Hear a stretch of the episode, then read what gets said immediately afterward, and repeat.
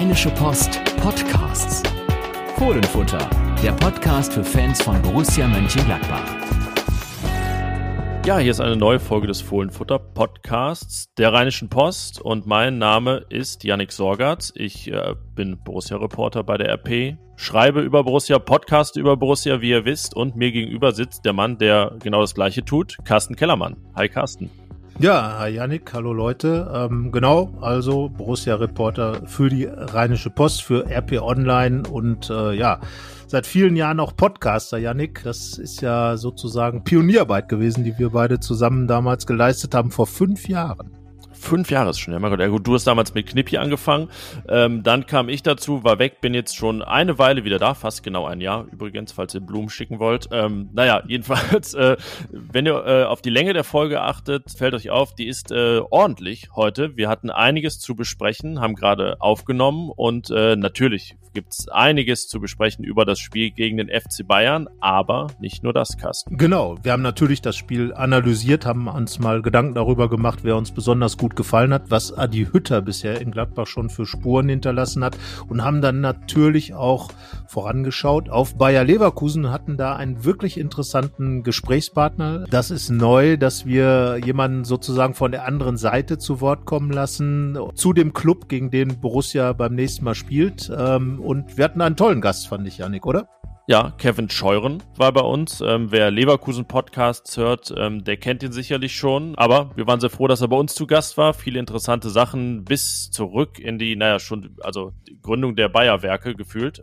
der, ähm, ja, tatsächlich. ja, tatsächlich genau. Und äh, so. Ulf Kirsten und so weiter und natürlich auch die Gegenwart und Zukunft, nämlich das Spiel Borussia bei Bayer Leverkusen am Samstag um 18.30 Uhr. Und ja, das Ganze auf unsere Art und Weise abgerundet, aber ihr findet auch noch einen äh, unsportlichen Teil sozusagen, über den wir gesprochen haben. Ja, also man darf ja im Moment äh, emotional sein, auch äh, was nicht nur den Fußball angeht, sondern natürlich auch die Corona-Schrägstrich Impfthematik. Du hast dich ja im Kommentar dazu positioniert. Wir haben uns auch hier nochmal drüber unterhalten. Finde ich auch wichtig als Thema, weil es natürlich erstens den Fußball betrifft und zweitens ja auch äh, in gewisser Weise ja, eine gesellschaftliche äh, wichtige Geschichte ist. Und es gibt natürlich unsere Aufstellungstipp, die, ja, ähm, ja glaube ich, beide ganz interessant sind. Genau, wir sind uns auch nicht einig. Das ist schon mal äh, vorweggeschoben. Ja, manchmal, mancher sagt ja, wir seien uns immer zu einig, aber in dem Fall gibt es sogar Unterschiede. Also also, naja, wir wollen nicht zu viel vorwegnehmen. Ähm, startet rein, viel Spaß bei der neuen Folge und ja,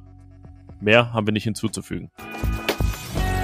Ja, Carsten, was war das für ein, ich äh, benutze jetzt mal die Adjektive, spektakulärer und äh, bombastischer Bundesliga-Auftakt am Freitagabend im Borussia Park? In allen Belangen würde ich sagen, hat das einfach Spaß gemacht. Fußballerisch, neben dem Platz, auf den Rängen, atmosphärisch. Ähm, ja, also so kann es gern diese Saison weitergehen, oder?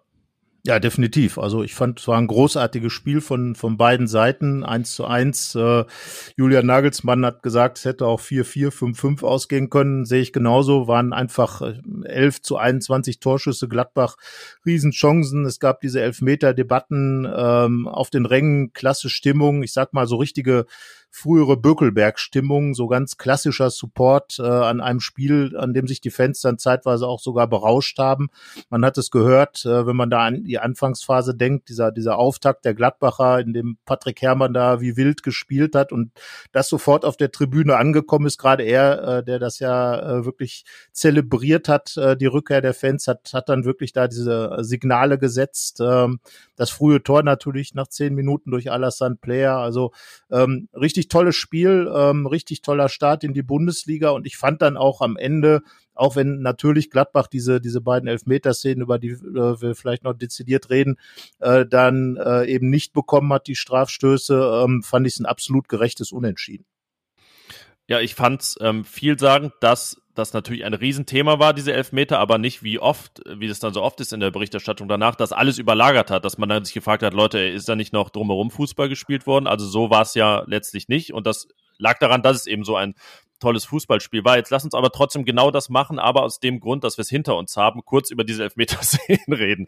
Dann äh, müssen wir es nicht äh, weiter ausführen. Also es waren die äh, 77. und 81. Minute. Beide Male ging Marcus Thuram zu Boden. Beide Male war äh, Upamecano, der neue Innenverteidiger des FC Bayern, gekommen aus Leipzig, der Verursacher seines Sturzes, das ganz sicher. Ähm, Jetzt schwebt über allem natürlich die Frage, war es eine klare Fehlentscheidung, da nicht auf Elfmeter zu entscheiden? Ich äh, schieße direkt meine Meinung raus. Ich sage, naja, mindestens einen davon hätte es geben können. Ich bin Verfechter des ersten. Ja, äh, würde ich auch sagen. Also der zweite, das war ja dann so eine, nennt man ja so eine Einfädelsituation. Äh, Tyram das war ja typisch für ihn, dieses, dieses in den Strafraum reinzugehen, in den, äh, wirklich in die Situation auch reinzugehen, ähm, diesen, äh, wie man so schön sagt, In-Fight, in dem einer wie er, der mit viel Tempo kommt, der, der einen äh, hohen Körperschwerpunkt hat, der dann natürlich auch leicht zu Fall kommt. Ähm, bei dem ersten, äh, genau, ähm, ist er reingelaufen und dann hat Upamecano sowohl unten am Fuß als auch oben am Trikot rumgemacht und ähm, das war einfach eine hundertprozentige Torschance. Äh, wenn Jonas Hofmann den Ball dann reinlegt, dann wird dann wird äh, Thuram diesen Ball ins Tor schießen und von daher bleibe ich auch, ähm, wenn dann beim ersten, bei dem zweiten hat er sich ja den Ball klasse erobert. Also ich sag mal so eine Adi Hütter Situation, Balleroberung, wie auch vor dem Tor. Da waren es dann drei Gladbacher rein in den Strafraum und dann ist er zu offensichtlich, glaube ich, ein bisschen gefallen. Also ähm, es war eine Berührung da, aber die, die Qualität der Torchance war ja auch gar nicht so groß wie, wie bei dem ersten. Von daher würde ich auch sagen, äh, den ersten geben. Es hat ja auch einen Check gegeben beim ersten, das muss man sagen. Dann kam das Signal, kein Elfmeter. Das heißt also, der Kölner Keller war involviert. Beim zweiten wurde, glaube ich, gar nicht gecheckt, äh, so wie ich das mm, mitbekommen habe. Ja, schon, aber ja. Also noch, noch mehr im Hintergrund wahrscheinlich. Ähm, also ich würde als Schiedsrichter halt in solchen Situationen sowohl beim ersten als auch beim zweiten immer noch mal kurzen Blick drauf werfen. Einerseits, andererseits, wenn er natürlich diese diese Tatsachenentscheidung für sich erstmal trifft und dann kein Signal kommt, ähm, du hast falsch gelegen, nehme ich den Schiedsrichter dann auch ein bisschen raus, weil das ist dann eben der Fußball. Es wird dann entschieden, der Kölner Keller überprüft kommt dann nicht das Signal, guckt bitte nochmal drauf. Äh, das wäre dann eben zu überlegen, wie weit das jetzt als verpflichtend mehr oder weniger eingeführt wird. Interessante These jetzt im Doppelpass ähm, war die zu hören, dass man wie in anderen Sportarten, beispielsweise beim Hockey, als Mannschaft äh, ein oder zwei Situationen im Spiel hat, bei denen man den äh, sozusagen den Videobeweis anrufen darf. Das heißt also, wo man dann als Mannschaft darauf klar drängt, bitte schau drauf, Schiedsrichter. Das wäre mit Sicherheit in der ersten Szene so gewesen. Ähm, Fände ich eine gute, gute Variante, die auch, wie gesagt, im, im Football, in, dem American Football und auch im Hockey gut funktioniert, äh, die auch gut kommuniziert werden kann. Ähm, wenn man dann falsch liegt, dann erlischt sozusagen der nächste Versuch. Also auch da sportlich angesetzt fände ich eine gute Weiterentwicklung äh, dieses Themas, aber insgesamt würde ich auch sagen, also einmal hätte er pfeifen können und äh, ja, dann hätten die Bayern vielleicht noch den Ausgleich gemacht, dann wäre es unentschieden trotzdem gerecht gewesen, aber wahrscheinlich wäre es dann der Sieg für Gladbach gewesen. Es hätte die zweite Szene ja vielleicht auch gar nicht gegeben, wenn es in der ersten Elfmeter gegeben hätte, weil Gladbach dann ja tiefer gestanden hätte und nicht mehr äh, vorne. Ja, vorne so äh, das weiß ich wäre. gar nicht. Also ja. Adita, das war ja beeindruckend, äh, finde ich zumindest. Du, du hast dieses 1 zu 1 gegen die Bayern. Äh, die Bayern waren dann ja auch ähm, auf ihre routinierte Art in der zweiten Halbzeit wirklich am Drücker, haben Riesenchancen gehabt. Jan Sommer überragend gehalten. Äh, Gerade die Fußabwehr gegen, gegen den Schuss von Lewandowski in der zweiten Halbzeit um die 60. Minute herum war ja wirklich eine Weltklasse-Parade. Ähm, Jan Sommer hat offenbar an dieser, dieser ganzen Fußabwehrgeschichte richtig gearbeitet mit dem neuen Torwarttrainer Fabian Otte. Also ganz stark. Aber ähm, wenn die Bayern da das Tor gemacht hätten und dann hat Adi Hütter ja wirklich drei Offensive eingewechselt und danach ein Markus Thüram kam, Jonas Hofmann, später dann auch noch äh, Überraschungsteilnehmer Keen Bennett und die haben richtig nochmal Dampf gemacht. Das Spiel kippte in Gladbachs Richtung. Es gab dann diese Elfmetersituation, weitere gute Konterchancen. Also da weiß ich gar nicht, ob ähm, Adi Hütter gesagt hätte, wir führen jetzt, stellt euch hinten rein, weil genau das war ja letzte Saison immer wieder das Problem. Wir hätten es auf jeden Fall gerne gesehen. Ähm, Rami Benzebaini hätte nicht den Elfmeter schießen können zum 2 zu 1, also da nicht die berühmte Duplizität der Ereignisse. Aber äh, ja, um das Elfmeter-Thema abzuschließen, beim ersten war es vielleicht ein bisschen äh, das Problem von Tyram, wo er nichts für konnte. Es sah ein bisschen aus, als sei er sich selbst in die Hacken getreten. Ist er auch, aber ja nur, weil ihm Upamecano zuerst in die Hacken tritt. Ähm, deswegen war es auch so eine Szene, wo ich denke, ja, das kann, also ist auch nicht schlimm, wenn man das als Schiedsrichter nicht direkt aufdröseln kann, äh, ohne es mal gesehen zu haben, aber dann geh halt wirklich raus. Und das ist, ne, das hast du gerade äh, schön erläutert mit dem Beispiel Hockey und den Vorschlägen, die es da gibt. Ich verstehe es einfach nicht, werde es nicht verstehen und ähm, ja, wir werden sicherlich nicht zum letzten Mal in dieser Saison drüber reden, über ein ähnliches äh, Schiedsrichterthema, aber lass uns genau das jetzt abschließen und äh, über das reden, was wir fußballerisch gesehen haben. Und du hast gerade schon äh, es angedeutet bei der Balleroberung zum 1 zu 0, bei Adi Hütters Einwechslungen. Also, es sagen wir mal so, Adi Hütter beginnt Spuren zu hinterlassen bei Borussia. Jetzt, wo er auch wirklich in ein paar Wochen die Mannschaft zusammen hat, die äh, ja dann voraussichtlich auch in der ganzen Saison seine Mannschaft sein wird, weil vielleicht nicht mehr so viel passiert auf dem Transfermarkt. Was ist für dich das, das Markanteste, was da fußballerisch hängen bleibt? Ja, tatsächlich, ja, diese, diese Szene vor dem Tor, die, die es ja dann auch äh, noch zwei, dreimal gab. Lars Stindl hat im Nachhinein ja auch drüber gesprochen ähm, und äh, wir haben ja auch äh, nochmal zusammengefasst in, in unserer Geschichte, welche Spuren Adi Hütter schon hinterlassen hat. Äh, einmal emotional, muss ich sagen, äh, dieses, dieses offensive Wechseln, klares Signal, das auch angekommen ist in der Mannschaft und dann eben dieses, äh, diese Balleroberung vor dem Tor, wo äh, wir hatten im Trainingslager äh, die Geschichte gemacht über die sogenannten sogenannten Sandwich-Situationen. Das heißt also, dass ein der, der ballführende Gegenspieler im Prinzip von zwei Seiten äh, attackiert wird, unter Druck gesetzt wird, der Ball erobert wird. Und äh, hier waren es jetzt sogar drei Seiten, also Stefan Leiner kam, Christoph Kramer kam und von hinten kam dann auch noch Patrick Herrmann. Ball wurde erobert und dann ist das dann ein Club-Sandwich? Ist das dann ein Club-Sandwich? Weil das ist doch mit drei Broten, oder? Ja, genau so ist es. Ja. Also das war dann sozusagen ein Triple-Witch oder wie man es nennen will oder keine Ahnung. Auf jeden Fall hat super funktioniert. Der Ball wurde erobert. Und dann das Zweite, was ja Adi Hütter Fußball dann wirklich auch ausmacht. Wir kennen das oder die Gladbacher kennen das ja äh, auch aus leidvollen Erfahrungen teilweise mit Eintracht Frankfurt. Ähm, wurde umgeschaltet. Du hast nochmal genau nachgestoppt. Äh, Sieben Sekunden von der Balleroberung bis zum Tor. Patrick Herrmann, ganz, ganz starker Pass, muss man einfach mal sagen.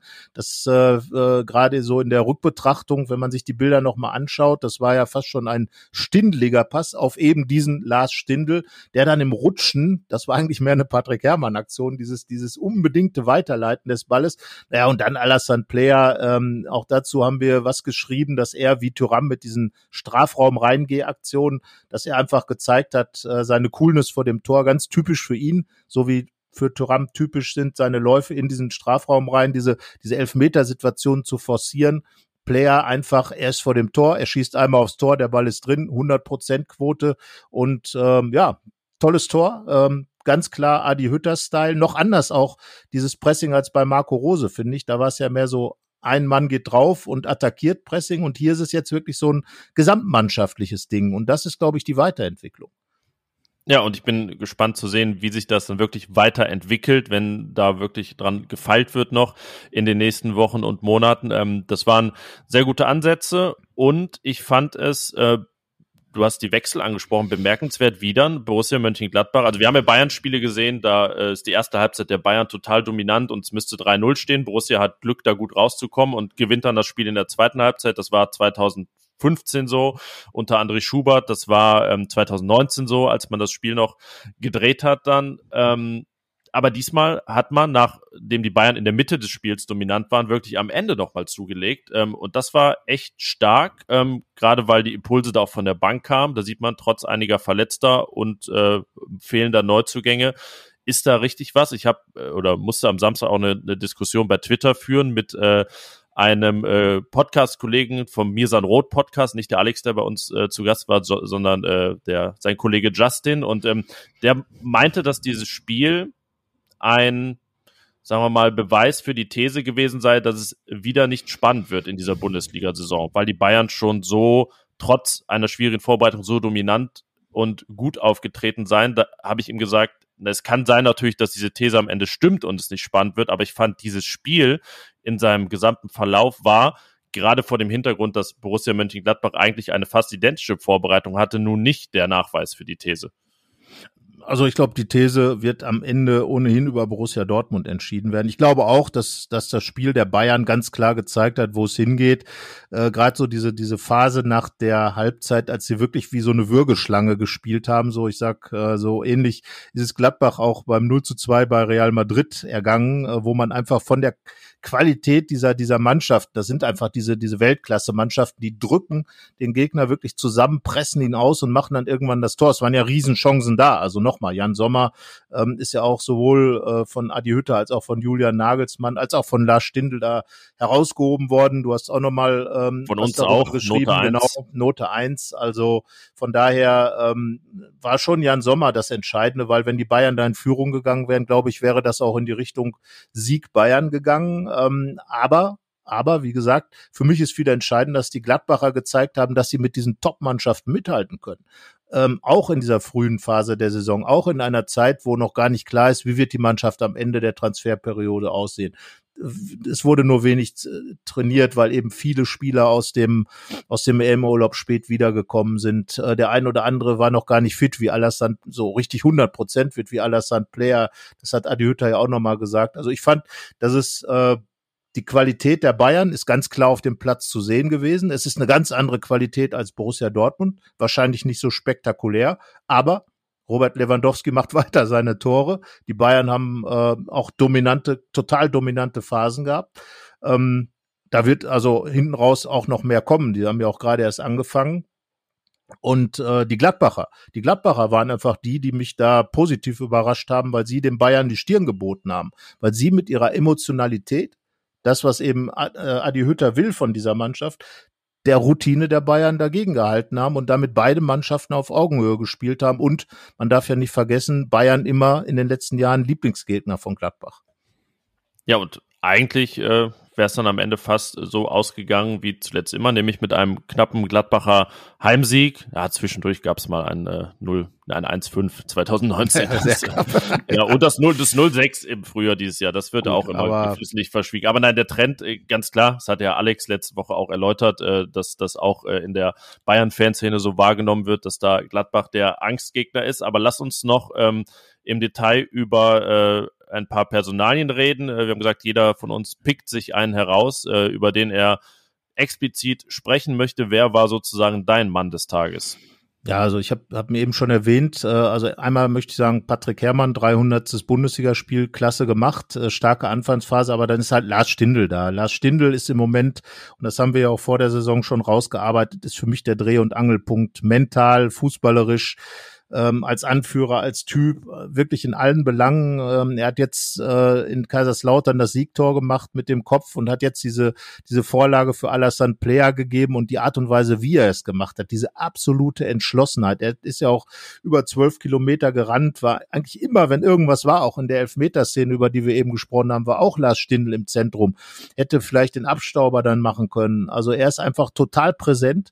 Ähm, Adi Hütter hat ja auch äh, vorher schon ganz klar auf ihn gesetzt, hat ihn als Kapitän bestätigt und äh, da muss ich sagen, also wenn Lars Stindl das, was er in den ersten beiden Spielen gemacht hat, fortsetzt, dann wird er wahrscheinlich das ist ja auch eine der Thesen. Wir haben ja Thesen formuliert, wir äh, Reporter zusammen, wir beide zusammen mit den Kollegen ähm, Hanna Gobrecht und Thomas Gruhlke. Ähm, meine These ist ja, dass Lars Stindl hier wirklich eine Riesensaison abliefert. Ähm, er hat es belegt und wenn das so weitergeht, dann wird Gladbach, werden Attihütter und Gladbach viel Spaß an Lars Stindl haben.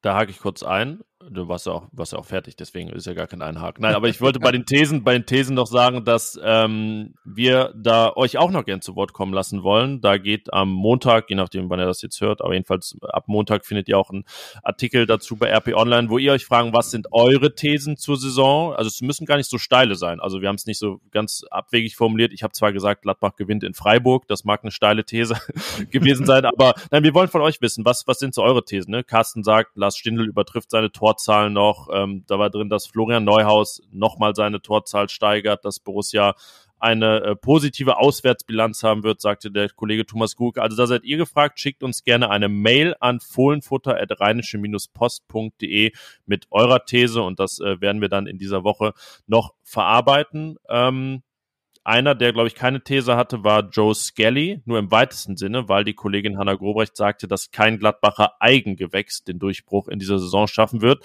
Nun könnt ihr mal sagen, hör, Joe Skelly hat auch schon zwei Pflichtspiele gemacht und ist auf dem besten Weg, aber er ist natürlich kein klassisches Eigengewächs, denn er ist eingekauft worden an seinem 18. Geburtstag sozusagen. Dann wurde er richtiger Borusse, hat dann erst in der U23 gespielt und jetzt zweimal über 90 Minuten, erst DFB-Pokal, dann in der Bundesliga. Äh, ist jetzt einer der jüngeren Gladbacher der Vereinsgeschichte, zwei Tage jünger sogar gewesen beim Debüt als Berti Vogt. Ähm, ich würde ihn herauspicken. Ich äh, musste mich kurz rechtfertigen, auch an diesem Wochenende bei Twitter, dass ich ihm nur eine 3 Plus als Note gegeben habe. Das sei doch ein wirklich herausragendes Debüt gewesen ich lasse mich auf die Diskussion ein, dass man vielleicht ein 2 Minus hätte geben können. Klar, auch mit dem Bonus, da spielt ein 18-Jähriger erstmals Bundesliga gegen den FC Bayern. Aber äh, bevor, ich, bevor ich lobe, ähm, muss man natürlich auch anmerken, dass jetzt nicht alles rund und perfekt war, dass die Offensivakzente, ich weiß, es gegen den FC Bayern und schwieriger, ähm, ein bisschen rarer gesät waren, als man das schon von ihm gesehen hat. Und ähm, er einfach auch in der Mitte des Spiels durchaus seine Probleme hatte. Aber jetzt komme ich zum, zum Lob. Ich fand es bemerkenswert, wie ein 18-Jähriger es dann schafft, wirklich nicht einzubrechen unter diesem Druck, sondern dann, wie die gesamte Mannschaft, nochmal aufzukommen, äh, mutig zu bleiben und sich aus dieser Phase herauszukämpfen und dann wirklich das Spiel rund zu Ende zu bringen. Also da war ich äh, sehr angetan von. Äh, Joe Skelly hatte auch die meisten Ballaktionen bei Borussia tatsächlich. Also scheute man sich da auch nicht, ähm, ihn äh, ins Spiel einzubeziehen. Ja, und äh, ich bin sehr gespannt, wie das dann, wir werden später noch über die Aufstellung reden, ähm, am Samstag gegen Leverkusen aussieht, da Rami Benzibaini ja im Training zurück ist. Es wird zumindest mal keine ganz, ganz einfache Entscheidung für Adi Hütter. Also wäre Joe Skelly derjenige, den ich da hervorheben würde aus dem Spiel am, am Freitag. Ja, damit bist du ja auch mit Adi Hütte einer Meinung, also der das wirklich ganz explizit gesagt hat, der 18-Jährige in so einem Spiel sich so zu präsentieren, ähm, was die Note angeht, einfach mal sagen, man muss ja dann trotzdem auch noch realistisch bleiben. Also Joe Skelly hat ein tolles Debüt. Eine pädagogische Note. Kann man ja, ja gar nicht unbedingt, sondern einfach eine realistische. Er hat halt auch nicht alles richtig gemacht, aber ähm, klar, wenn, wenn jetzt, sagen wir mal, Rami Benzebaini so eine Leistung macht, wird man vielleicht ihm eine 3 geben, weil man da nicht so drauf achtet und weil er, dann hat er den, nicht den 18-jährigen Bonus. Aber ähm, ich finde, dass eine 3 Plus gegen Bayern äh, bedeutet, dass man nichts falsch gemacht hat also nicht überlaufen wurde, nicht sich hat hinhalten lassen. Er hat immerhin gegen Leroy Sané gespielt. Also das ist schon eine, eine, eine Note, die absolut angemessen war. Aber dass äh, Joe Skelly im Moment einer der ganz großen Gewinner dieser Saison ist. Darüber müssen wir ja gar nicht reden. Und äh, auch absolut verdient. Jetzt später Aufstellung werden wir gucken, was er jetzt davon hat. Aber ähm, ja, es war im Grunde genommen schwierig, Spieler rauszunehmen, weil es insgesamt, und das ist eben das, was auch nochmal äh, für Adi Hütter spricht äh, oder für Adi Hütters Ansatz spricht, die Mannschaft. Es ist wirklich, äh, Adi Hütter hat ja auch ein, ein äh, Büchlein geschrieben, wo es darum geht, äh, Teamgeist heißt das, und das sagt ja dann schon alles aus diese Gladbacher Mannschaft wird am besten funktionieren, wenn sie zusammenarbeitet. Das war in der vergangenen Saison defensiv das größte Problem, dass es mannschaftlich nicht so funktioniert hat. Und ich glaube, wenn Adi Hütters Ansatz als Mannschaft Dinge zu lösen, wie beispielsweise die Balleroberung vor dem 1-0, einigermaßen greift, dann wird Gladbach definitiv weiter vorne landen als letzte Saison. Meine These, nochmal fünfter Platz. Dazu hatte ich keine These, gehe ich aber mit. ähm, ja, dann lass uns äh, rüberschwenken ähm, auf das Spiel gegen Leverkusen. Ihr kennt es schon aus der vergangenen Woche, dass wir in dieser Saison vor den Bundesligaspielen von Borussia immer einen Gast oder eine Gästin haben wollen, ähm, die sich, der sich mit dem Gegner von Borussia beschäftigt am nächsten Wochenende. Vergangene Woche war es der Alex vom Mirsan Roth Podcast vom FC Bayern.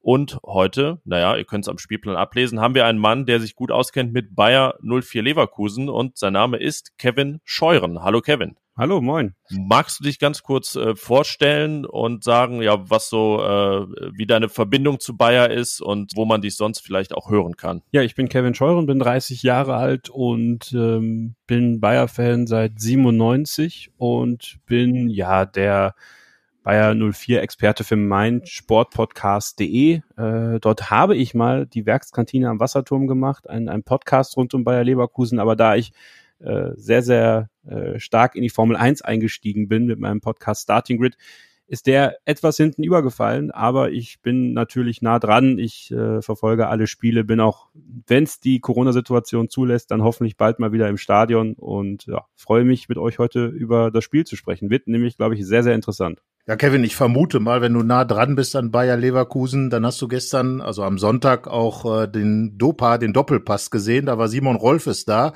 Ähm, es war so ein bisschen der Vorwurf in der Luft, dass Bayer Leverkusen so eine Art graue Maus geworden ist. Äh, wie stehst du dazu und wie hast du das gesehen? Das ist natürlich absoluter Schwachsinn, um das einfach mal so deutlich zu sagen. Also das fand ich ein bisschen hart formuliert. Mich hat aber auch, ehrlich gesagt, der Auftritt von Simon Rolfes im Doppelpass sehr, sehr, sehr geärgert. Also äh, absolut nichtssagend, ähm, irgendwie gehaltlos für mich. Äh, mich stört sowas immer, weil also ich bin jetzt nicht der größte Rudi Völler-Fan, also Leute, die mich kennen, wissen das. Und ich glaube aber trotzdem, dass als dieses Wort graue Maus gefallen ist, wäre er aus dem Stuhl gestiegen und hätte mal direkt auf den Tisch gehauen. Und Simon Rolfes lächelt, nickt und lässt das über sich ergehen und macht dann den, die Beschwerde in der Werbung. Und danach muss man das alles irgendwie gerade ziehen, äh, weil äh, das so hinzunehmen, fand ich schon, fand ich schon irgendwie krass. Äh, hat mir nicht so gefallen. Äh, wobei das vielleicht genau dieser Auftritt vielleicht dazu führt, dass Bayer Leverkusen so wahrgenommen wird, weil man einfach, ich denke auch, äh, Rudi Völler als Gesicht von Bayer Leverkusen, auch als emotionaler Typ. Und äh, wenn dann so ein Auftritt von einem, einem Spitzenfunktionär des Clubs kommt, der eigentlich ganz andere Ambitionen hat als Club, ähm, ja, dann äh, ist das vielleicht genau der Grund, warum Bayer so wahrgenommen wird, oder? Ja, absolut. Und das Ding ist natürlich, das, was wir gestern im Doppelpass gesehen haben, ist halt die Zukunft von Bayer Leverkusen. Also wenn Rudi Völler am Ende der Saison seinen Job abgibt, wird Simon Rolfes vermutlich seinen Job übernehmen.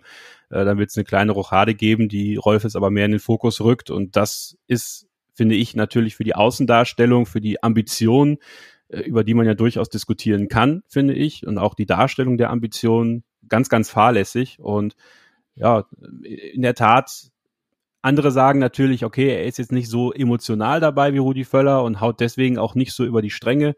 Aber gerade bei sowas ähm, und dem Feld, in dem man sich da befindet, mit Gladbach, Leipzig, äh, Dortmund auch immer noch, Wolfsburg, Frankfurt, äh, sich dann da äh, nicht mehr gegen zu wehren, finde ich dann schon dahingehend gefährlich, dass es eben dann so schnell passieren kann, dass man zur grauen Maus wird, ja. Kevin, wenn wir mal so eine Zehn-Jahres-Kurve von Bayer Leverkusen zeichnen, dann ähm, haben wir 2010, 2011 sogar noch eine Vizemeisterschaft und es gab dann die Zeit, äh, da hat man mit Gladbach um Platz drei ja mal konkurriert.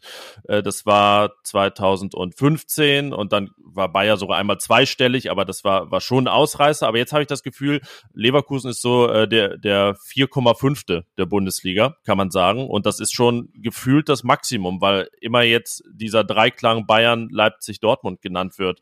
Ähm, siehst du das auch so, dass irgendwie, naja, jetzt die Kurve nicht gerade nach oben zeigt ähm, bei Bayer, was die Entwicklung angeht? Leider ja. Und das ist, tut schon weh, das zu hören, muss ich ganz ehrlich sagen. Also für mich äh, gehört, also gehörte Bayer Leverkusen eigentlich immer sicher so zu den Top 4. So, und damit bist du eigentlich mindestens 3,5, wenn auch mal zwei. Und wenn du jetzt 4,5 bist, plus halt die Vereine, die da so hinterkommen und du mit einer schwankenden Saison halt locker auch mal fünf, sechs bist, ist das für mich, für Bayer Leverkusen einfach viel zu wenig. Und äh, ja, ich kann verstehen, wenn für den Verein das Erreichen der Champions League der größtmögliche Erfolg ist, müsste es für mich als Fan vielleicht dann auch einfach sein. Aber da ich einfach diese, diese Lust habe, auch mal mehr zu erreichen, ist mir das hin und wieder dann in der, in der äußeren Wahrnehmung zu wenig. Und das, was halt an Vereinen dahinter kommt, die uns niemals, also äh, bei allem Respekt vor Eintracht Frankfurt oder äh, keine Ahnung, selbst Wolfsburg, ähm, dürfen die Bayer Leverkusen eigentlich niemals auch nur annähernd dauerhaft einholen. Also das, was Leipzig macht, ist halt Leipzig. Also was, was sollen wir dagegen tun? Ähm, Dortmund ist, ist auch geschenkt. Äh, Gladbach ist auf der Schwelle, äh, will aber sagen, dass dadurch, dass die eben so gut arbeiten, das auch verdienen, da oben mitzuspielen. Ähm, aber dann äh, müsste halt schon Bayer Leverkusen kommen und äh, dass das nicht safe ist, ärgert mich total. Ihr habt euch jetzt natürlich einen Trainer geholt, der für Titel steht, der als Nachfolger von Adi Hütter, dem Gladbacher Trainer da in Bern, äh, einen Serienmeister gezimmert hat. Äh, und jetzt kommt er dann zu, Entschuldigung, wenn ich sage, Vizekusen und äh, soll dann mehr draus machen, Gerardo Seoane. Ähm, wie siehst du ihn und glaubst du, dass er wirklich dieser Hoffnungsträger sein kann? Wir, Yannick, äh, hatten ihn ja auch dick auf der Liste tatsächlich als möglichen Nachfolger von Marco Rose, ein Trainer, der, ähm, glaube ich, gute Ideen hat und äh, internationales repräsentiert. Aber ist er wirklich der, der Bayer Leverkusen jetzt diesen Kick geben kann? Glaubst du, Kevin? Ja, das wird man sehen. Also es ist eine andere Herangehensweise so vom, vom Naturell, äh, wie es andere Trainer in Leverkusen schon auch mal gelebt haben. Also er wirkt sehr ruhig, er wirkt sehr analytisch. Äh, das kann gut sein, das kann schlecht sein. Also ich muss ganz ehrlich sagen, ich hatte die Schweizer Liga so nicht im Blick. Also der Name geisterte ja dann irgendwann auch in Leverkusen rum. Seit dem Spiel gegen Bern wusste man auch, welchen Fußball er spielt ja, und ob das dann der richtige für Bayer Leverkusen ist, kann man vielleicht sogar schon zur Winterpause mal erst analysieren. Ich glaube schon, dass seine Idee, Fußball zu spielen, passen kann. Dafür braucht er aber das Material und das hat er aktuell noch nicht. Kass hat das böse Wort Vizekusen gesagt. aber äh, das ist ja eigentlich schon ein Problem, dass äh, irgendwie dieses Wort ja fast ein bisschen ausstirbt, weil, na gut, jetzt ja, war dem Pokalfinale 2020, aber ähm, wir haben ja darüber gesprochen, nein, ein 4,5 der Bundesliga ist ja definitiv kein Vizekusen, aber es, es schwebt ja immer über Bayer so, dass da irgendwie Potenziale nicht ausgenutzt werden, dass es mitunter auch zu schläfrig ist. Wir haben jetzt über Simon Rolfes gesprochen, jetzt ist ne, Girardo Seoano auch nicht der irgendwie, der da so, so ein Verein wachrüttelt. Ähm, Corona-Situation, ja, dann, dann auch schwierig, wenn äh, der Dämmerschlaf vielleicht noch größer wird. Warum kommt Leverkusen nicht da raus aus diesem ja, ich habe immer gefühlt Dämmerschlaf, der dann verhindert, dass man auch mal einen Titel gewinnt. Und was hättest du da für einen Lösungsansatz? Es ist ja jetzt so ein Thema, das wirklich zweieinhalb Jahrzehnte diesen Verein begleitet. Also erstmal äh, dieser Begriff Vizekusen, äh, ich äh, finde ihn, finde ihn, äh, also ich kann damit sehr, sehr gut leben. Ich finde ja auch unser Heimtrikot dieses Jahr spielt damit ja auch sehr schön, äh, diese Neuauflage des, des Vizekusen. Es ist blau, ne? Es ist äh, so, oder das ist von 2000, ne? Oder 2002. Also, 2002. Unser Halbtrikot, das schwarz-rot gestreift ist, das von 0102. Also von ja. der, von der 3 genau. Aber ihr habt auch ein, Blau, ein blaues Auswärtstrikot, das aus der Zeit stammt, ne? Äh, jein. Also das, das Ultramarinblau, was wir dieses Jahr haben, ist halt, äh, ist halt eine, eine Hommage an, an Karl Leverkus, der damals das Ultramarinbau äh, in, den, in den Farbenfabriken in Leverkusen, dem Vorläufer der Bayer AG, äh, kreiert hat. Das Trikot, was wir 2001, 2002 als blaues Auswärtstrikot hatten, hatten wir vor zwei Jahren, völlig random, äh, als Auswärtstrikot. Äh, also kurze Trikot-Exkursion hier für Bayer Leverkusen. Ja, und danke für den historischen Exkurs auch, ja. ähm, die Frage war, warum kommt man nicht aus dem Dämmerschlaf, ne? Äh, also, ich glaube, dass letztes Jahr jede Menge dazu kam, weswegen es nicht funktioniert hätte ähm, oder nicht funktioniert hat. Ähm, also rein kurzfristig sind es halt sowas wie Verletzungen. Ne? Also letztes Jahr brechen Peter Bosch extrem viele wichtige Spieler weg. Äh, und zwar auf einmal, die das ganze Gefüge in der Mannschaft halt zusammengehalten haben. Und äh, nicht umsonst waren wir bis vor Weihnachten äh, auf Platz eins oder zwei unterwegs. Und ich bin nach wie vor überzeugt davon, wären es nicht diese Verletzten gewesen, die da waren, ähm, hätte man durchaus was erreichen können. Aber dann ging alles komplett den Berg runter. Und das ist, glaube ich, auch das größte Problem. Wir wechseln alle 18 Monate gefühlt unseren Trainer. Also diese Konstanz äh, nicht aufbauen zu können, nicht zu haben, die Geduld nicht zu haben, weil man vielleicht einerseits Ambitionen hat, andererseits aber auch ähm, die, die, die Handschellen des, des Konzerns so ein bisschen mit rumträgt, die halt offen raustragen, dass es schon reicht, wenn man mal Champions League spielt. Weil das ist nun mal im Endeffekt das, dann bist du halt da, du bist auf dieser Bühne, du kannst den Bayer-Konzern vertreten und das reicht dann auch schon. Um, du hast da keinen, der das vorlebt, dieses kleine bisschen mehr zu erreichen. Dann fragt man sich, warum schafft Rudi Völler das nicht, der ja durchaus mit äh, einer sehr flammenden Rhetorik lebt, ja, aber der ist nun auch schon mal äh, 20 Jahre da, ne? Also er ist auch Teil dieser Vizekusen-Geschichte, äh, aus der man nicht rauskommt. Und äh, auch er hat schon viele Trainer verschlissen, wo man, wo man sich fragt, okay, in, in anderen Vereinen wäre sicherlich auch der Sportdirektor mittlerweile schon vor die Tür gesetzt worden. Aber da man natürlich diese Lichtgestalt für den Bayer-Konzern Rudi Völler nicht vor die Tür setzen möchte, um da auch mal einen Wandel einzuleiten, hast du halt diesen Strukturschaden also ich nenne es immer Strukturschaden. Du bist halt, du bist halt gegeilt, du bist halt, einerseits bist du, bist du geküsst vom Konzern, weil du natürlich 25 Millionen im Jahr bekommst, andererseits bist du aber auch gegeißelt vom Konzern, weil äh, im Endeffekt die Bayern 04 Leverkusen Fußball GmbH ein nettes äh, Beiwerk für äh, das Bayerwerk ist, aber eben nicht mehr. Es ist halt nicht wie Red Bull, muss man ganz ehrlich sagen, die halt wollen, dass ihr Verein oder ihre Vereine, ihre Projekte so erfolgreich sind, dass sie immer oben sind. Dafür wird halt alles gegeben, da wird halt alles an Geld reingesteckt. Selbst äh, der VW-Konzern, der aber mit anderen Problemen zu kämpfen hat, tut das ja ein bisschen mehr in Wolfsburg. Das soll jetzt nicht so klingen, dass ich will, dass der Bayer-Konzern Gott weiß wie Geld reinsteckt. Aber der Bayer-Konzern kann Ambitionen reinstecken. Und äh, das muss nicht immer finanziell sein. Das kann aber auch einfach mal bedeuten, dass man Leute in den Gesellschafterausschuss, also sowas wie den Aufsichtsrat setzt, äh, die halt den Druck aufbauen. Das passiert nicht. Äh, Anschlussfrage dazu, äh, Kevin, wie ähm, ja, machtlos fühlt man sich denn als äh, Bayer-Fan oder auch, äh, ihr habt ja auch, es gibt auch Bayer-Ultras und es gibt eine Fanszene, ne? das wird immer belächelt, aber es gibt es ja in Leverkusen tatsächlich auch. Vergessen, die, ersten, die erste Ultras-Gruppierung in Deutschland war die äh, aus Leverkusen. Ne? Also das ist halt auch sowas, was mir so ein bisschen äh, hinten überfällt manchmal. Also die erste offizielle Ultras-Gruppierung äh, war in Leverkusen. Aber ist denn da, also die Fans steigen ja dem Verein zumindest in der öffentlichen breiten Wahrnehmung jetzt nicht auch nicht aufs Dach. Das ist dann lokal vielleicht, ne, wird das anders wahrgenommen, aber ähm, trotzdem hat man ja das Gefühl, dieser Dämmerschlaf zieht sich da auch durch, oder? Also es ist nicht so, dass irgendwie da mal ein Wachrütteln der, der, der Fans stattfindet, oder ist es auch überhaupt nicht möglich und utopisch? Wenn du das mal tust, dann bist du wie ich auf einer relativ äh, dunkel eingefärbten Liste im Verein äh, und durchaus auch bekannt. Also es ist halt ein bisschen interessant in Leverkusen. Dadurch, dass der Verein so klein ist, bist du eigentlich relativ nah dran. Äh, und Leute kennen einen dann auch schnell, wenn man sich zum Beispiel öffentlich positioniert und äh, seine Meinung vertritt und, und die auch stark vertritt, wie ich das tue, ähm, sodass man durchaus davon ausgehen kann, dass, dass die Meinung auch gelesen wird. Dann ist es allerdings wieder in fast wie in jedem anderen Verein, ähm, selbst wenn die Fans sich auflehnen, äh, im Endeffekt äh, entscheiden die, die Egos der Entscheider des Vereins. Also pff, ich weiß jetzt nicht, ob das, ob das ein Leverkusener Problem ist. Ich glaube, dass es eine Stärke sein könnte, dass, äh, dass die Fanszene in Leverkusen so klein ist und die Verbindung so eng sein kann. Das wird aber meiner Meinung nach nicht, nicht gut genug genutzt. Und natürlich gibt es das Auflehnen, äh, natürlich gibt es das, das, das Wachrütteln wollen der Fans.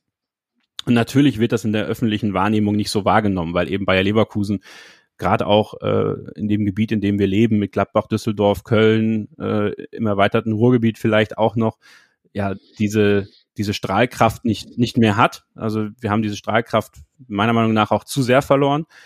Und ähm, nichtsdestotrotz gibt es das durchaus, aber sagen wir mal so, äh, dass das, das breite Auflehnen ist auch nicht so erwünscht äh, seitens des Vereins. Ich habe mal zwei Fragen jetzt an dich. Die eine schließt im Prinzip daran an. Ähm, wie wird man überhaupt Fan von Bayer Leverkusen, auch wenn es jetzt vielleicht ein bisschen keck daherkommt? Die andere wäre, ähm, gestern war ja auch unser Kollege Sebastian Bergmann im, ähm, im Doppelpass und hat dann ja auch über die, die Mannschaft gesprochen. Und ich finde, dass vieles von dem, was du gerade gesagt hast, sowohl über die Fans als auch über den Club, als auch Simon Rolfes, sich auch in der Mannschaft widerspiegelt. Da fehlen mir irgendwie die Typen. Früher gab es einen Bernd Schuster, da gab es ähm, Rüdiger Vollborn, da gab es ähm, einige Leute, wo man, wo man heute noch dran denkt, weil das einfach auch Kultfiguren waren. Sowas fehlt mir im Moment. Und Nadim Amiri, guter Fußballer, aber hm, dann ähm, viele von denen sind genau so. Passt das alles irgendwie zu sehr zusammen, dass es genau diese Gemengelage gibt, über die du gerade gesprochen hast? Ähm, ich fange mal mit der Frage an. Ähm, ja, das ist so. Und das liegt aber auch äh, so ein bisschen in der, in der Natur des Wachstums des, des modernen Fußballs und äh, von dem, was man in, in Leverkusen machen will. Also wenn wir uns an die 90er zurückerinnern, du hast gerade Schuster genannt, ähm, da ist natürlich, er ist jetzt kein Leverkusener Typ, aber ich denke dann an Ulf Kirsten, ich denke an äh, im späteren Verlauf dann auch Bernd Schneider, Jens Nowotny, äh, die dann alle irgendwo in, diesen, in diesem Rahmen gewachsen sind. Und das war dann halt so ein bisschen so das war halt fußballerische Klasse gepaart mit Arbeiterclub. Also bisschen so, so, eine, so eine bunte Mischung irgendwie. Und das hat sich ja dahingehend gewandelt, dass man sich in Leverkusen als Verein sieht, der, und Simon Rolfes hat das ja gestern gebetsmühlenartig runtergeblättert und was mir dann irgendwann auch schon den, aus dem Hals raushing. Wir sind ein Verein, der junge Spieler entwickeln will. So, und da schließt sich ja damit ein, wir möchten junge Spieler entwickeln und wie Leon Bailey möglichst teuer verkaufen. Also im Endeffekt sind wir, geben wir uns jetzt damit zufrieden, eine Durchlaufstation zu sein, was de facto ja nun mal so ist. Aber damit hast du natürlich ein Klientel an Spielern da, die ähm, genau das wissen. Ja, also da ist keiner, so wie, wie die Kirstens oder so die Typen, die jetzt noch da waren, wie die Benders zum Beispiel. Ja, selbst Sven Bender zähle ich da nicht so ganz mit rein, weil Sven Bender für mich immer noch sehr mit Borussia Dortmund verbunden ist. Aber gerade Lars Bender, der so lange in Leverkusen war, der diesen Verein so gelebt hat, oder Stefan Kiesling, ähm, die hast du da nicht, weil eben die meisten wissen, das hier Bayer Leverkusen ist für mich eine Durchlaufstation. Und ähm, das leben die natürlich auch, das wissen die auch. Und das macht es ja so schwer. Wenn ich weiß, ich bin in der Durchlaufstation, warum soll ich mich denn dann zu einem Typen hier entwickeln? Weil ich hab, baue die Verbindung ja gar nicht auf. Das eine bedingt das andere. Und deswegen ist das für mich dieser Knackpunkt, wo ich sage, wenn du diese Identifikation nicht schaffst, nicht weißt, okay, hier beende ich meine Karriere, hier kann ich was aufbauen, hier kann ich den ersten Meistertitel erringen, dann lebst du das nicht. Und ähm, ich glaube schon, dass Nadim Amiri, du hast ihn gerade genannt, ein Typ sein kann und ein Typ sein wird irgendwann. Nur der ist ja noch in der absoluten Findungsphase von dem, was er denn nach außen darstellen möchte. Und ich glaube schon, dass der einer werden könnte, der in so eine Rolle reinwächst, wenn er da Lust drauf hat zu bleiben und nicht weiterziehen will. Kerem Demir bei, für mich auch so ein Beispiel, der sich dieses Jahr absolut beweisen muss und in den ersten beiden Spielen, in den ersten beiden Pflichtspielen das auch gezeigt hat, dass er das möchte. Um, Julian Baumgartlinger scheidet halt aus nach dieser Saison vermutlich, will ich jetzt mal, will ich jetzt mal schätzen. Das ist dann der nächste Typ in Anführungsstrichen, der geht. Ähm, und da diese Leute zu finden, das ist unglaublich schwer. Und ich weiß auch nicht, ob die jetzige Fußballergeneration genau das an Typen ist, was, was wir drei uns vielleicht unter Typen vorstellen. Ob die das überhaupt noch sein können oder ob diese Generation, äh, wie äh, gestern, ich glaube, Jan Auge Fjordhoft war das gesagt hat, die ausstirbt äh, in gewisser Weise. Zweite Frage, warum bin ich Leverkusen-Fan geworden? Ganz einfach, mein Vater hat mich eins zu einem Spiel mitgenommen, äh, das äh, Bayer Leverkusen gegen Bayern München mit 4 zu 2 gewonnen hat. Ulf Kirsten hat drei Tore geschossen und äh, ja, ich glaube, wenn du so ein Spiel als, als äh, junger Sechsjähriger oder Siebenjähriger, ich weiß gar nicht, wie alt ich da war, miterlebst ähm, und so eine krasse Energie in diesem sehr, sehr kleinen Stadion mit 22.500 Leuten erlebst, äh, das nimmt dich mit und äh, ich fand den Fußball toll, ich fand die Typen toll. Ich war bei Ulf Kirsten einst in einem Sommer-Jugendcamp in, in der Sportschule Bitburg. Und ähm, das verbindet halt. Ich bin dann in die aktive Fanszene eingestiegen und ähm, ja, also man kann sehr, sehr gut Fan von Bayer Leverkusen werden. Jetzt könnte ich auch fast weiter fragen, warum hat dein Vater das getan? Aber gegen, gegen Bayern ist natürlich auch, äh, also ist da eine regionale Verbindung? War dein Vater irgendwie Bayer verbunden schon? Ja, äh, also kurze, also mein Vater äh, kommt gebürtig aus Belgien, also ich bin auch in Belgien geboren, aber wir haben im Münsterland gelebt, in Borken. Und äh, mein Vater war immer schon, schon, schon Bayer-Sympathisant, ähm, hat damals für eine große Brauerei gearbeitet, die äh, dort Sponsor war und dementsprechend auch des Öfteren mal Karten bekommen und ähm, hat mich da mitgenommen und ich glaube, da hat sich dann aus dieser Vater-Sohn-Situation dann halt, also wirkliches Fantum bei ihm auch entwickelt. Also äh, ich glaube, mein, mein Fan-Dasein hat sein äh, mehrheitliches Fan-Dasein für Bayer Leverkusen nochmal gestärkt und deswegen waren wir immer sehr viel zusammen da. Und ähm, ja, ich bin meinem Vater sehr, sehr dankbar, dass er mich damals da mitgenommen hat, weil äh, ich könnte mir keinen besseren Verein für mich vorstellen. Ich ähm, kann mich an dieses Spiel, glaube ich, noch gut erinnern. Es müsste, war es 96, 97? Das war irgendwie so ein Sat-1-Spiel, das übertragen wurde im, im Free-TV. Ich meine, das... Äh, ja, es war 97, 98, glaube ich sogar. Ja, ah, war, okay, äh, ja. Christian Wörns relativ früh rot gesehen hat und äh, wie er ja. das so gerne macht, ne? Dann später auch bei der WM. genau. Kevin, bevor wir in die 90er abdriften, was ja auch mal sehr spannend ist, lass uns über Samstag sprechen. 18:30 Bayer gegen Gladbach. Ähm, ich weiß gar nicht, äh, stand jetzt vor wie vielen Fans, aber es sollen auf jeden Fall ja welche da sein oder werden welche da sein.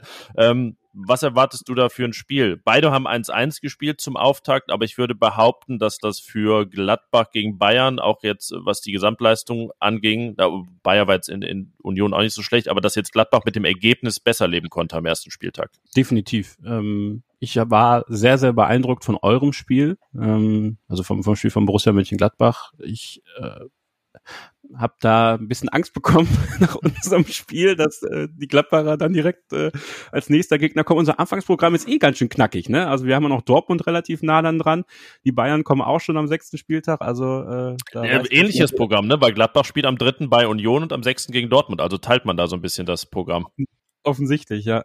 Ähm, ja, ich gebe dir vollkommen recht. Also das, das, das Unentschieden der Gladbacher ist wesentlich wertvoller und werthaltiger vielleicht als das der Leverkusener, weil ähm, du einfach schon merkst, dass, dass Borussia Mönchengladbach den großen Vorteil hat, dass diese Mannschaft unter Adi Hütter genau denselben tollen Fußball plus vielleicht noch ein bisschen extra für manche Spieler leisten kann und ähm, dieses Konstrukt in Leverkusen noch absolut in der Erfindungsphase ist. Und ähm, deswegen ist halt der Zeitpunkt für Borussia Mönchengladbach in Leverkusen zu spielen, glaube ich, sehr, sehr gut. Und für, für Bayer Leverkusen ist es sehr, sehr schlecht, gegen diese eingespielte Truppe zu spielen. Mm, oh, ja, also ich mache mir jetzt keine großen Hoffnungen, ehrlich gesagt, dass, dass das viel für, für Leverkusen gibt, weil ähm, dafür, dafür ist diese Offensivwucht, die Borussia Mönchengladbach hat, kann sehr, sehr einnehmend sein. Und ähm, ja, es gibt keine Gästefans im Stadion, zumindest nicht offiziell. Aber natürlich äh, können Dauerkarteninhaber, also aktuell ist es so, dass Dauerkarteninhaber zumindest kommen dürfen, wenn sie denn getestet und äh, wenn sie denn genesen oder geimpft sind. Äh, lassen Tausende, Tausend, Tausende, Tausend Getestete zu. Äh, das sind aber Jugendliche, neun bis 14-Jährige. Finde ich eine sehr gute Aktion, damit man die auch äh, ins Stadion lässt. Ich persönlich darf nicht da sein, weil ich erst letzte Woche Mittwoch meine Zweitimpfung bekommen habe und mein Impfschutz noch nicht komplett ist. Aber ich kann mich mit dieser Regelung vollkommen anfreunden und äh, möchte dafür auch mal öffentlich eine Lanze brechen, weil ich glaube, das ist, äh, das ist so ein Weg, der, der gut gehen kann. Und ich hänge mich jetzt auch nicht daran auf, dass ich jetzt nicht gegen Borussia Mönchengladbach im Stadion sein kann. Ich meine, mein Gott, äh, ich bin froh, dass ich in ein paar Spieltagen dann dabei sein kann. Und deswegen freue ich mich aber einfach mal wieder äh, Leute im, im Stadion zu sehen und auch in der Bayer Arena. Ja, das ist eine schöne Einstellung. Ja, denke ich auch. Die teilen wir, ich, äh, weil ich glaube, das ist einfach der Weg äh, zurück zu einer Normalität über den Fußball hinaus. Und äh, letzten Endes geht's da ja auch dann um die Gemeinschaft, dass eben möglichst viele Leute möglichst normal wieder leben können. Und ich glaube, das trägt dann dazu bei. Ähm, Bayer, äh, es hörte sich gerade so ein bisschen so an, du hast es sogar gesagt, äh, ein bisschen Angst hast du bekommen. Äh, vor, vor Gladbach. Es gab ja jetzt auch sehr wechselhafte Spiele zuletzt in Leverkusen. Die Gladbacher haben ein paar wichtige Siege dort geschafft, haben aber auch äh, ab und zu mal einen auf die Nase bekommen. Ähm, was erwartest du äh, ergebnistechnisch am, am Samstag für ein Spiel? Es ist ja das Topspiel. Glaubst du, dass Leverkusen tatsächlich da gar keine Chance hat? Nein, das nicht. Also äh, vielleicht kam das jetzt ein bisschen sehr drastisch rüber. Ne? äh, ich glaube nicht, dass also ich glaube, dass es halt ein Topspiel sein wird, weil beide Mannschaften Bock haben, äh, nach vorne zu spielen. Das ist halt immer so. Ich finde, Spiele zwischen Gladbach und Leverkusen sind selten langweilig. Es passiert auch immer irgendwie was Wildes zwischendurch.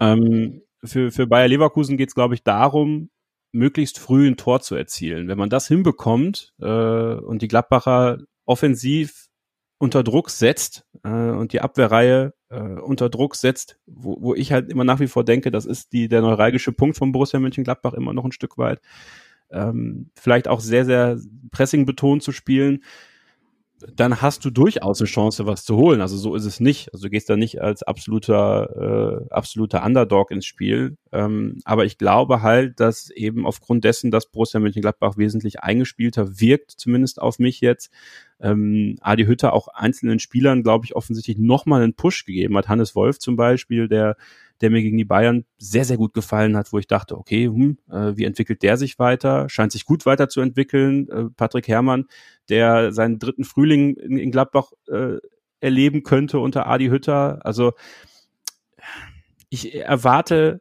ein, ein torreiches Spiel tatsächlich und, und würde jetzt, also ist natürlich jetzt früh, ne, Montag, wer weiß, wer verletzt sich, was passiert äh, eher darauf schätzen, äh, dass Borussia Mönchengladbach bei einem äh, 2 zu 3 oder äh, 3 zu 4 äh, das eine Tor äh, mehr schießt. Ja, das ist ja konkret. Und wäre das umgedrehte Ergebnis des 3 zu 4 wie im vergangenen Jahr?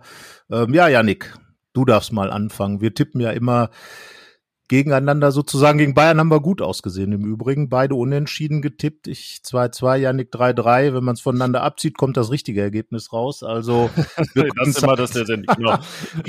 die Subtraktion unserer Meinung ist die Wahrheit. Klasse. ja, das sagst du ja, komm, jetzt mache ich sozusagen äh, antizyklisch gegen den Trend. Letzte Woche habe ich auf viele Tore getippt. Es wurden dann nur zwei. Jetzt äh, würde ich eigentlich auch mit vielen rechnen, aber ich sage, die gibt es dann nicht, sondern Gladbach gewinnt, naja, so wie, also ja, immerhin gibt es drei und Borussia gewinnt 2 zu 1 in Leverkusen. Ja, das wäre jetzt ja langweilig, wenn ich jetzt auch auf Gladbacher Sieb tippte, aber tatsächlich bin ich noch langweiliger und sage, es geht 2 zu 2 aus. Das ist jetzt mein Standardtipp im Moment. Nein, weil ich glaube, ähm, dass, äh, dass Bayer Leverkusen sicherlich noch mehr Potenzial hat. Das erste Heimspiel, da wird sicherlich dann auch noch was kommen. Du hast recht, Kevin. Also vieles von dem, was du gerade über Gladbach gesagt hast, sind ja tatsächlich auch unsere Einschätzungen, was Hannes Wolf zum Beispiel angeht, was Patrick Herrmann angeht, was das auch Adi Hütters Arbeit angeht. Und ich glaube tatsächlich, tatsächlich, dass, äh, dass beide Mannschaften im Moment da so in der Findungsphase, aber dann auf Augenhöhe sind und äh, sich deswegen zwei zu zwei trennen werden. Ja, dann äh, wie immer wird dann werden dann Ruhm und Ehre nächste Woche verteilt oder eben auch nicht. Und äh, ja, Kevin, wir äh, entlassen dich mal in den Arbeitstag. Ähm, wir haben ja heute sehr früh angefangen, um kurz nach acht. Es könnte die früheste, der früheste Aufnahmestart der Fohlenfutter Podcast Geschichte gewesen sein. Du warst dabei, haben wir uns sehr drüber gefreut. Äh, danke für deinen Auftritt hier und dann Samstag ja noch vor dem Fernseher, später im Stadion, aber Samstag ähm, auf jeden Fall dir auch ein schönes Spiel und bis bald. Ja, vielen Dank für die Einladung. Äh, macht weiter so. Ähm, und ja, auch Borussia Mönchengladbach, äh, viel Erfolg für die Saison. Äh, natürlich nicht an den beiden Spielen gegen Bayer Leverkusen, äh, wie sich das halt gehört. Aber nee, hat mir Spaß gemacht. Äh, ist auch mal ganz schön, früh morgens über Fußball zu quatschen. Und ähm, ja, gerne mal wieder. Aber bis dahin, bis zum nächsten Mal. Danke. Ja, das waren ja ein paar interessante Einblicke in die Befindlichkeiten vom Bayer Leverkusen. Kevin, äh, muss ich mal sagen, richtig gute Ansichten, auch was Gladbach angeht. Also scheint äh, äh, RP Online gelesen zu haben. Ähm, viele Sachen, die er erzählt hat, äh, finden sich dann auch bei uns als Thesen wieder. Oder man kann sagen, dass wir offenbar auch nicht ganz falsch liegen, wenn man jetzt mal die öffentliche Wahrnehmung nimmt. Also interessanter Ausflug in die Welt von Bayer Leverkusen und äh, gut finde ich auch, äh, wie er sich positioniert hat äh, gegen oder in Richtung äh, dieser Impfgeschichte, denn das wird ja ein Thema sein, was uns begleitet. Du hast dazu auch ganz klar dich im Kommentar positioniert, äh, da gehe ich auch absolut mit. Ähm, ich finde es einfach wichtig, dass im Fußball, dass auch Fußballfans jetzt einfach mal ähm, ein gemeinschaftliches Zeichen setzen und sagen, okay, es ist wie es ist. Ähm, und wenn ich ins Stadion will, dann wird geimpft. Borussia wird, das war, glaube ich, auch während der Mitgliederversammlung und, und auch im Vorgespräch mit Stefan Schippers, ähm, dem Geschäftsführer, klar zu hören, wird auch diesen Weg in Richtung 2G gehen und ich glaube, das ist auch der, der vernünftige Weg. Ähm, man darf ja auch nie vergessen, es hängt ja nicht nur daran, gehe ich zum Fußball oder nicht. Es hängen so viele Gewerke, äh, Gastronomie, ähm, Veranstaltungsgeschichten. Es dürfen jetzt schon wieder keine Volksfeste stattfinden und so weiter und so fort. Wenn das nicht in den Griff kommt, wird hier noch richtig viel kaputt gehen. Und es geht nicht nur um den Einzelnen, sondern es geht ja wirklich darum, dass Dinge wieder funktionieren. Fußball, alles andere auch. Von daher, ich bleib dabei, dass, dass Kevin hat recht, du hast recht, ähm, die, die Fußballclubs, die es so machen, haben recht. Ich finde es wichtig, dass man sich impfen lässt. So. Da, das steht über allem und äh, ja, betrifft dann den Fußball insofern, dass man sagt, ja, alle sollten sich impfen lassen, dann ist auch ähm, letzten Endes keiner ausgeschlossen. Es gibt ja dieses, das, das habe ich ja in meinem Kommentar auch geschrieben am Samstag, ähm, äh, dieses Kontingent dann für Kinder, Jugendliche, gerne natürlich auch für Leute, die wirklich sich aus Gründen nicht impfen lassen können. Ich weiß, Schwangere gehen wahrscheinlich eh nicht unbedingt mehr ins, ins Stadion, aber kommen ja dann äh, irgendwann zurück. Ich kann ja, also es basierte ja auch auf ganz wirklich äh, realen Eindrücken von Freitag. Ich fand, es hat alles gut funktioniert und ich habe auch nie das Gefühl gehabt, das ist hier wirklich unvernünftig, 23.000 Zuschauer im Stadion zu haben, obwohl die Inzidenz in Mönchengladbach jetzt am Montag die 100 geknackt hat, zweithöchste in Deutschland, also da ne, Vize, Vize Borussia in, in äh, Deutschland, was die Kreise und äh, kreisfreien Städte angeht aber man muss auch einfach sagen, es ist dann hin und wieder doch sehr eng, nicht nur ähm, auf den Tribünen, also ne, zur, zur äh, Klarstellung, wir sitzen da ja nicht in irgendwelchen Logen und losgelöst von allen, wir sind ja schon mittendrin.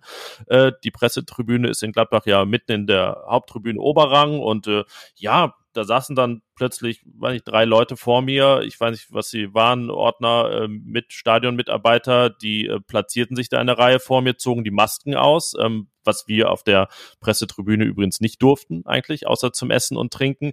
Ja, und da denke ich mir schon, ich würde mich deutlich wohler fühlen, wenn ich wüsste, diese Leute sind äh, entweder von Corona genesen oder durchgeimpft, ähm, weil es, mein Gott, also äh, die Diskussion müssen wir wirklich nicht aufmachen, dass einfach es die Wahrscheinlichkeit enorm auf große Weise verringert, äh, mit Corona infiziert zu sein. Es gibt keinen hundertprozentigen Schutz, aber es gibt einen sehr, sehr hohen Schutz. Ähm, und selbst wenn dann doch mal was durchgeht, wer geimpft ist, wird zu auch einer riesigen Wahrscheinlichkeit nicht an Corona sterben, nicht schlimm erkranken. So, also das ist ja, ich will es gar nicht jetzt, ne, nach es emotionalisiert dann ja auch schnell.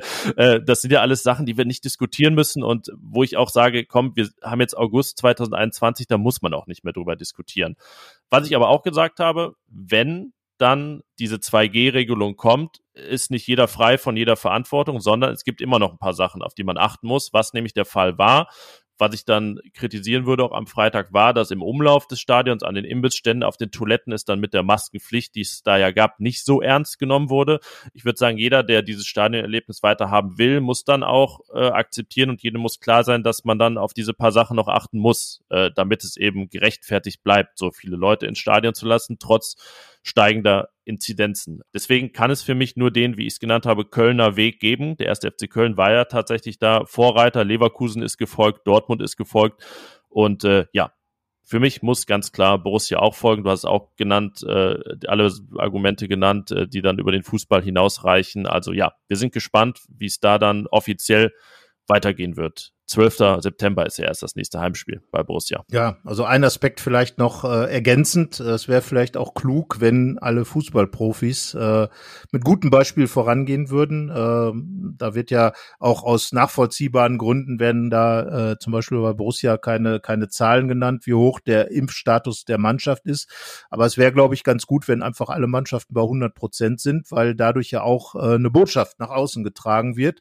Wir wollen, und da geht es ja auch um den Job der Fußball Fußballspieler. Wir wollen dieses, dieses Spiel, wir wollen das Spiel aber auch mit Fans. Da gehört dann eben diese Impfung dazu. Ähm, und sofern es keine, keine medizinischen Gründe gibt äh, dagegen, äh, das gilt übrigens für alle, ähm, dann bitteschön, äh, macht das und äh, transportiert es auch nach außen. Einfach um äh, Vorbildcharakter zu haben als Mannschaften, als Spieler, weil man ist natürlich schwierig, wenn man den Fans sagt, ihr müsst und die Spieler müssen nicht. Das ist ja immer so.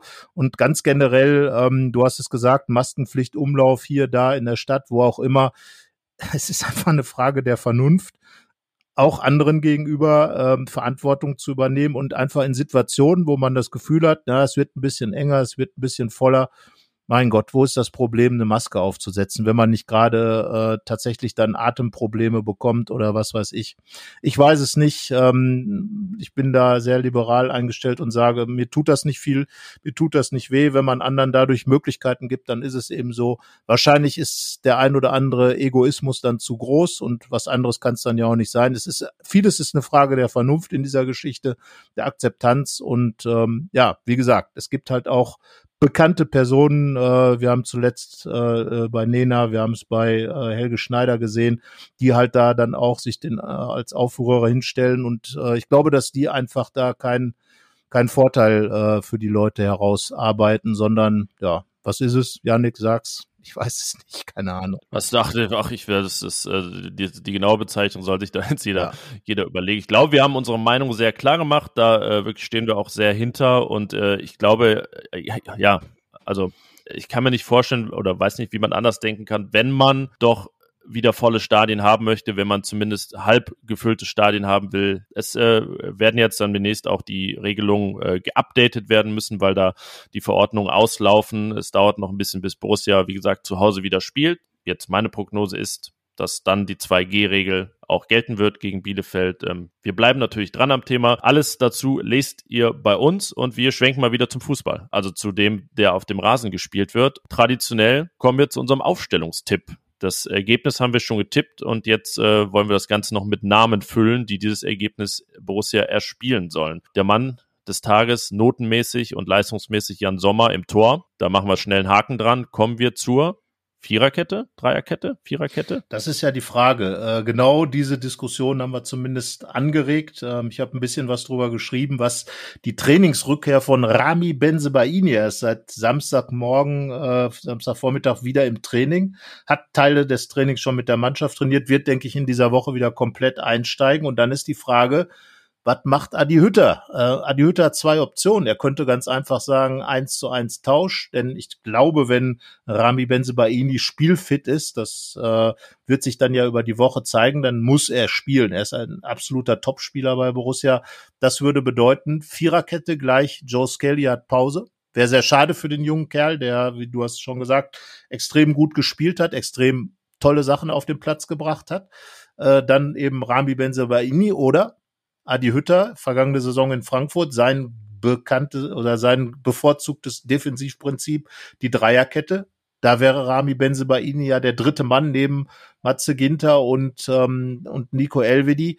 Ähm, dann wäre das möglich und dann könnte Joe Skelly als Flügelverteidiger natürlich auch im Spiel bleiben. Also das ist eine spannende Variante, ähm, wo dann natürlich auch ein defensiver mehr drin wäre. Aber es ist ja oft so, dass, dass Trainer sich in Topspielen jetzt für Dreierketten entscheiden und Leverkusen ist ein Topspiel, ein bisschen mehr defensive Sicherheit. Ähm, ich bin gespannt. Ja, ich finde die Variante dann mit Dreierkette auch super interessant und dass Skelly dann drin bleiben kann. Äh, ähm, also er kann mich natürlich diese Woche noch Lügen strafen, ähm, aber da Borussia so wenig bislang an der Dreierkette gearbeitet hat, habe ich schon das Gefühl, dass die Viererkette jetzt erstmal gesetzt ist. Ähm, um äh, dir die nicht in allem immer zuzustimmen, sa sage ich, dass äh, Joe Skelly aber drin bleibt in der Mannschaft, auch wenn Rami Benzibaini theoretisch schon wieder könnte. Er war jetzt doch eine Weile raus, hat, hat äh, recht lang gedauert und ähm, wir kennen alle seine Malaisen, die es immer mal wieder gibt und da es ja aufgrund der Leistung von Skelly keine Not gibt, würde ich jetzt, also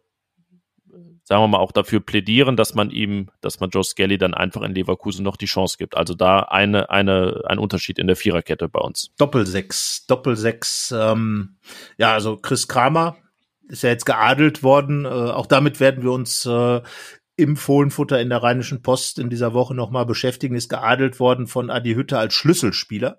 Von daher äh, ist er wohl gesetzt, sollte man meinen. Äh, gehört ja ohnehin zu, zu dieser, dieser ähm, Achse, die wir ausgemacht haben, über Jan Sommer, über Nico Elve, die Matze Ginter, wenn er da bleibt, über Chris Kramer und vorne Lars Stindl. Das sind ja eigentlich die, die Achsenspieler, die wir auch vorher schon bezeichnet hatten. Und ich denke auch, dass Flo Neuhaus, der, der auch gegen Bayern, fand ich, äh, gerade defensiv eine gute, gute Leistung gebracht hat, ähm, da drin bleiben wird. Und ähm, ja, Dennis Zakaria fehlte jetzt gegen die Bayern. Man weiß ja auch bei ihm nicht, ist er jetzt überhaupt noch da, ist er weg? Wir haben oft drüber gesprochen, werden jetzt auch nicht die ganz großen Transfer-Updates machen. Also es kann ja stündlich passieren, dass äh, Dennis Zakaria verkauft wird. Wir haben jetzt früher Montagmorgen, äh, wer weiß, was in zwei Stunden ist. Also Deswegen äh, Dennis Zakaria, der Mann in der Gladbacher Halbwelt, nicht im Sinne der des eigentlichen Begriffs, sondern eher äh, so, ja, er ist eigentlich Sitzer auf gepackten Koffern, so würde ich es mal sagen. Und äh, ist irgendwie da und wiederum nicht. Und da glaube ich auch nicht, dass er da irgendeine Option dann sein wird äh, für das Spiel gegen Leverkusen oder überhaupt. Deswegen Doppelsechs, wie gehabt, die beiden Jungs äh, Kramer und Neuhaus, die beiden Kumpels. Ja, mangels Alternativen dann eigentlich auch sowieso da Rocco Reitz verliehen ist und ähm, Manu Kone noch verletzt ist und da sicherlich auch, also habe jetzt da keine Varianten im Blick erstmal, die irgendwie Jonas Hofmann betreffen. Deswegen gehe ich da mit dir, dass das die Doppelsechs sein wird. Dreierreihe vorne.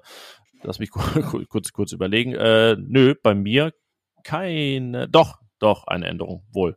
Also ich bleibe bei Stindl hinter den Spitzen, links ähm, Hannes Wolf, aber ich glaube, dass Jonas Hofmann Patrick Herrmann ersetzt. So schade es für Patrick Herrmann ist, der gegen Leverkusen auch sehr gern getroffen hat und wirklich eine, eine gute Leistung gezeigt hat. Aber ähm, ich fand auch Jonas Hofmann gut nach seiner Einwechslung. Der ähm, wurde ganz merkwürdigerweise mehrmals übersehen von seinen Kollegen in guter Position, sonst hätte er da schon äh, paar mehr Akzente setzen können.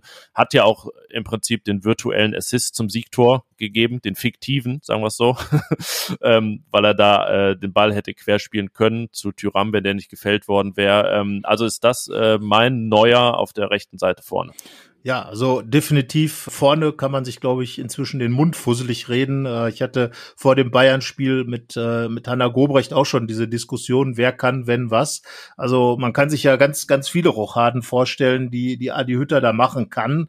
Ähm, Markus Thuram hat ja auch einen ganz starken Auftritt hingelegt und plötzlich ist ja auch Keen Bennett da, hat auch äh, richtig gut gespielt, den hatten wir ja gar nicht mehr auf der Rechnung. Äh, klar, Jonas Hofmann würde natürlich, äh, was die Spielkultur angeht, nochmal äh, richtig einen raushauen und ähm, klar, wenn die Frage ist jetzt, gibt es eine Dreierkette, ich bleib dabei äh, bei dir und sage, ähm, würde mich sehr wundern wenn, wenn Adi Hütter jetzt plötzlich diese Dreierkette auspackt. Das heißt also, man hat dann eben dieses, dieses 4-2-3-1 und ähm, die Frage ist, ich würde, glaube ich, äh, tippen, dass Markus Thüram sich empfohlen hat für die Startelf. Jonas Hofmann hat ja noch ein bisschen mehr Rückstand ähm, und würde dann sagen, dass Markus Thüram Alassane Player ablöst und äh, trotz dessen Tores äh, dann die zentrale Rolle im Sturm spielt.